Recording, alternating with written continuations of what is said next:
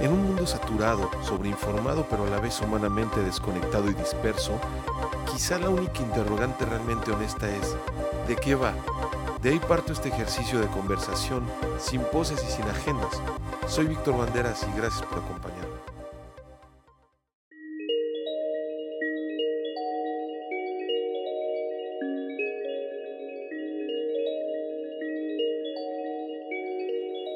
Hola, ¿qué tal? Buenas tardes, bienvenidos a De qué va.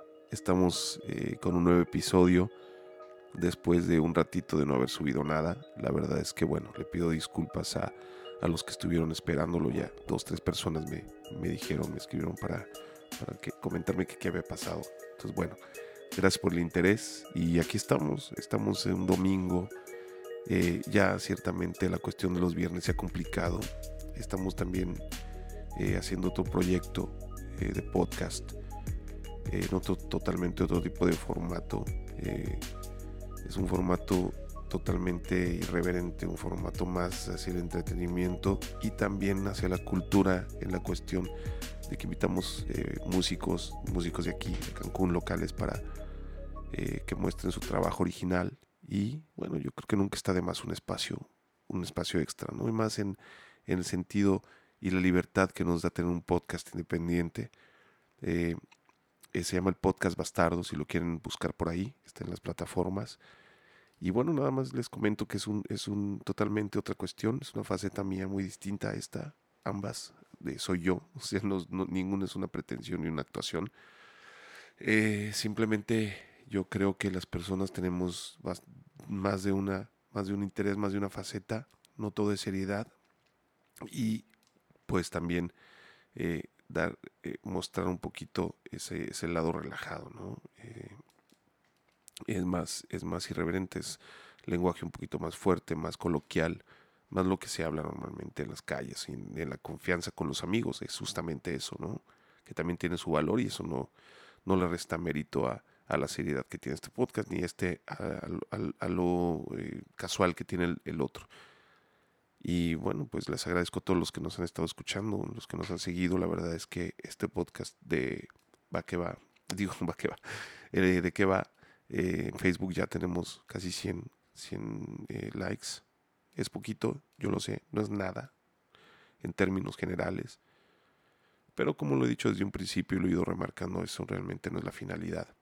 No es la finalidad tener miles y miles, como se vaya dando orgánicamente, yo soy feliz haciendo esto, me, me causa, eh, pues, me causa un, un, gran, un gran placer el hacer esto, me, me, me hace sentir, eh, pues, que estoy, que estoy creciendo un poco en el sentido de, de pues, de desarrollar esto, ¿no? De, de tratar de, de entender el mundo, de tratar de contrastar información, de tratar de compartir lo que deduzco o compartir lo que me ha parecido interesante.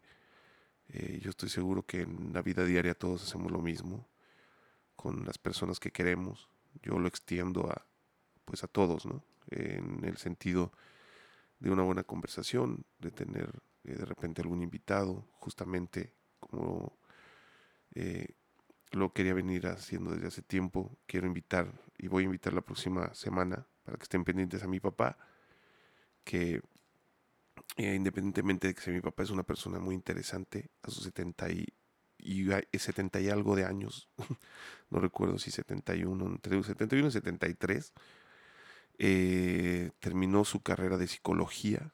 Eh, él se dedica a, en ese sentido a tratar adicciones. Está muy metido desde hace más de 10 años en centros de rehabilitación.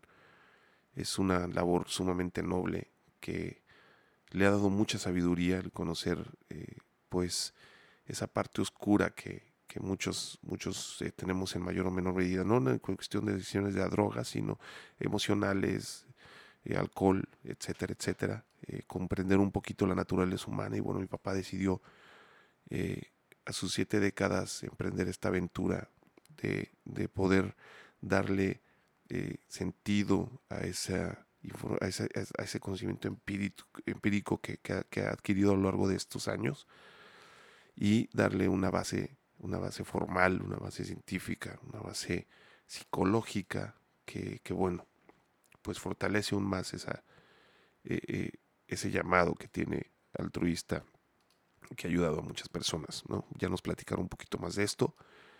Y hoy, como lo puse en el Facebook, vamos a hablar sobre violencia, sobre la violencia en el sentido humano, la violencia que nos hace, que nos hace ser violentos en determinadas circunstancias, si nuestra capacidad de sabernos seres conscientes, de sabernos seres humanos, eh, nos permiten poner a raya esa violencia, si nos hemos vuelto eh, seres temerosos a nuestros propios impulsos, si eh, la violencia es algo inescapable, no es algo de lo cual nadie puede escapar en determinado momento porque son impulsos primitivos, son impulsos que escapan a nuestro control.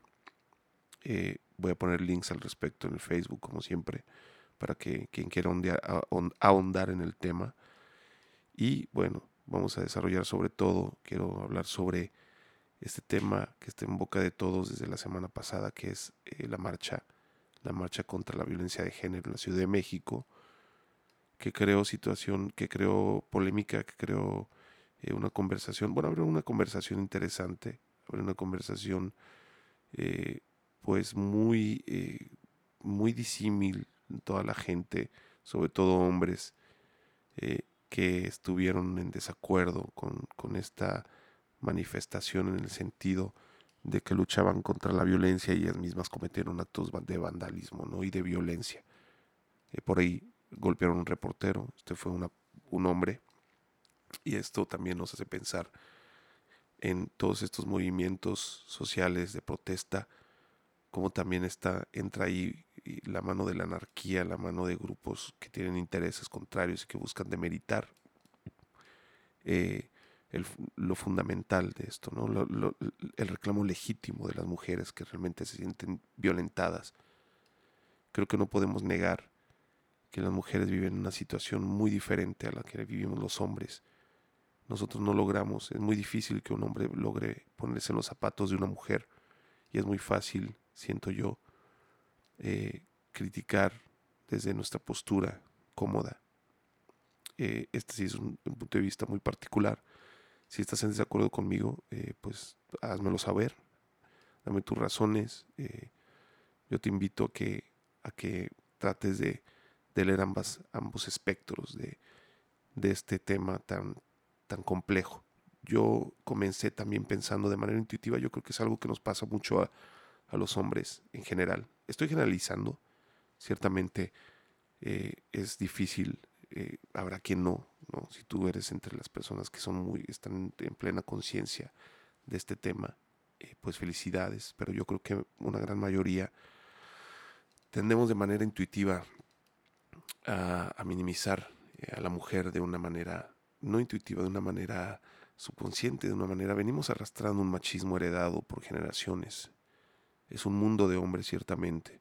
Digo, no, no es mi intención eh, sonar, sonar posmodernista ni, ni, ni, en exceso, eh, pues, no sé, liberal, no sé, no, no va por ahí, no va por una postura política ni por una ideología en particular, sino eh, los hechos fríos, que son que la mujer vive una situación muy difícil, más en México, en los países latinoamericanos, eh, en los que no se les puede asegurar, no podemos como sociedad hasta la fecha asegurar el bienestar para la mujer.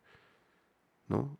Eh, muchos hombres, yo estoy viendo en redes sociales, incluso con gente con lo que yo comentaba, que dicen, bueno, sí, que marchen y todo, pero ¿por qué tienen que vandalizar? ¿Por qué tienen que golpear, eh, grafitear? Pues yo creo porque la rabia llega un momento en la que ya no se puede, ya no se puede controlar, ¿no? Todas las revoluciones, todos los actos de cambio profundos en una sociedad tienen, tuvieron una base, eh, no estoy justificando la violencia, pero no, no le encuentro una manera mejor de explicarlo, que los grandes cambios siempre vienen con, con una depuración, con, un, con una, eh, pues un, un, un, movimiento, si no armado, sí una indignación profunda que, que hace que la, pues que la rabia surja, ¿no? Y que se manifieste en distintas, distintas formas, en diferentes maneras, eh, quizás en este caso no tanto contra las mismas personas, sino con los edificios, con el gobierno, ¿no? Que ha, que ha desoído por tantos años esta situación. ¿No? Vivimos un país donde eh, hay muchos feminicidios, todos los días mueren miles de mujeres, ¿no? Y las mujeres tienen una vida difícil. Tú como hombre no temes que porque en la calle te manoseen, es muy difícil que eso pase. No temes que te vean con morbo, ¿no? La naturaleza misma del de, hombre y este machismo heredado, esta misoginia, es algo que, que es difícil escapar, es algo que ya lo tenemos incrustado por generaciones. Eh, y tenemos que ser conscientes de que a veces eh, pues hemos, hemos sido muy indolentes, ¿no? Cuando pensamos en, en, términos de nuestra propia familia, pues a ninguno nos gustaría que nuestras madres, nuestras hermanas, nuestras novias les pase algo, algo fuerte. Y sin embargo, hay un porcentaje altísimo de mujeres que a lo largo de su vida se han sentido agredidas. Es una realidad que yo como hombre no puedo entender. No puedo ponerme en sus zapatos. Y eso también es parte del enojo de las feministas más radicales, que dicen, no te puedes poner en nuestros zapatos, no nos ayudes, hazte un lado. También yo creo que eh, las mujeres, las feministas deben entender que vivimos en una sociedad donde hay hombres y mujeres y tenemos que trabajar en conjunto. No pueden excluir a los hombres, no puede ser el hombre el problema, eh, el demonio de sus reclamos, pero sí está justificado, siento yo, ante una eh, ante un punto ya tan álgido de violencia, ante una indolencia de parte del gobierno, pues es necesario alzar la voz. Y la manera más efectiva de alzar la voz y de eh, que te volteen a ver, desgraciadamente, es gritando fuerte. No puedes hacer una marcha pacífica, una marcha del silencio. Digo, hay, hay, hay teóricos que, que argumentan lo contrario. Hay gente que que se ha dedicado a escribir y, sobre todo gente de primer mundo también, que pese a, lo contraintuitivo que puede ser, argumentan que, la desobediencia social sin violencia es algo que se puede lograr y que puede tener cambios importantes en estos movimientos, ¿no? La resistencia civil que le dicen. Eh, yo personalmente, yo creo que en, en determinadas circunstancias eh, si no violencia, si no muertos, sino eh, pues algo radical, sí creo que, que, o por lo menos comprendo que, que, se, que se hagan este tipo de, de, manifestaciones, y que se eh, rayen los monumentos, ¿no? que a fin de cuentas son cosas materiales, que a fin de cuentas son cosas que se pueden reparar, que a fin de cuentas es más importante la vida de las mujeres y pues bueno, he ahí la postura, es lo que yo te invito a que veas ambos puntos de vista sin caer en lo que de manera natural podrías pensar, que es no violenten si no quieren violencia. Es más profundo que eso, es más complejo y, y bueno, pues creo que vale la pena. Vale la pena tener una postura vale la pena contrastar la información y no convertirnos en indolentes, no convertirnos, eh, no permitir que nuestros prejuicios, que nuestras eh, intuiciones desde la comodidad nos vuelvan indolentes a, estas manifestaciones, estos reclamos de mujeres que de primera mano han sufrido. Esto me recuerda mucho eh, esto que dijo María Antonieta antes de ser decapitada, cuando, bueno, en la Revolución Francesa estaban eh, pues en, su ebullición, ¿no? justamente por este abuso de poder. Y tuvieron que levantarse en armas los, los pobladores, los, los más paupérrimos pobladores franceses, para derrocar una monarquía ante una carencia de, de comida, una carencia y, y, y, teniendo enfrente eh, Versalles los excesos de los palacios, ¿no? de los reyes. ¿Y qué dice María Antonieta? No tienen pan, que coman pasteles. Ahí eso creo que ejemplifica perfectamente lo que mucha eh, de nuestra clase política piensa. Y también de alguna manera eso se ha trasladado a, muchos de, nosotros, de los ciudadanos promedio, ¿no? Que pensamos, sí, sí, sí, las mujeres gritan mucho y todo, pero no respetan y, y todo esto que comentaba anteriormente. Entonces, bueno, yo te invito a que reflexiones esta parte, que tomes tu postura, que tomes tu, postura, que, que, que la justifiques, o sea, si estás totalmente en desacuerdo con lo que se hizo y tú sientes que no se va a hacer, bueno, por lo menos justifícala, por lo menos infórmate un poquito más, no vayas con la corriente. Te invito a esto y respecto a la naturaleza de la violencia, eh, también es un tema muy complejo, es un tema eh, biológico, es un tema eh, de evolución, de evolución cerebral, de evolución de, las diferentes partes del cerebro que, que ya requiere una, una lectura más especializada.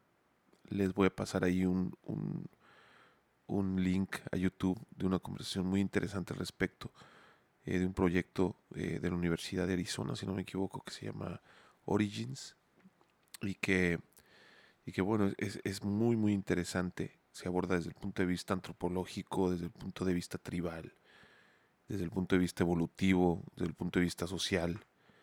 Y, bueno, está muy interesante, lo voy a poner ahí, ojalá que lo puedan ver. Y se abra la conversación. Y eh, sobre todo, estemos atentos, estemos atentos a lo que está sucediendo y no nos volvamos indolentes. No nos volvamos indolentes ante los reclamos de quienes tienen motivos legítimos para reclamar. Los campesinos, los indígenas, la gente que desde nuestra, de nuestra burbuja no alcanzamos a, no, no logramos empatizar con ellos. Y en el momento en el que algo altera nuestra vida cotidiana, lo vemos con desdén, lo vemos, lo vemos eh, como una agresión hacia nosotros cuando en realidad deberíamos estar luchando por ellos. Entonces bueno, los dejo con esta reflexión. Muchísimas gracias, espero que les haya gustado esta edición y los veo en el Face y los veo la próxima semana. Vamos a estar entrevistando a Javier Banderas, mi papá. Va a estar interesante. Muchas gracias.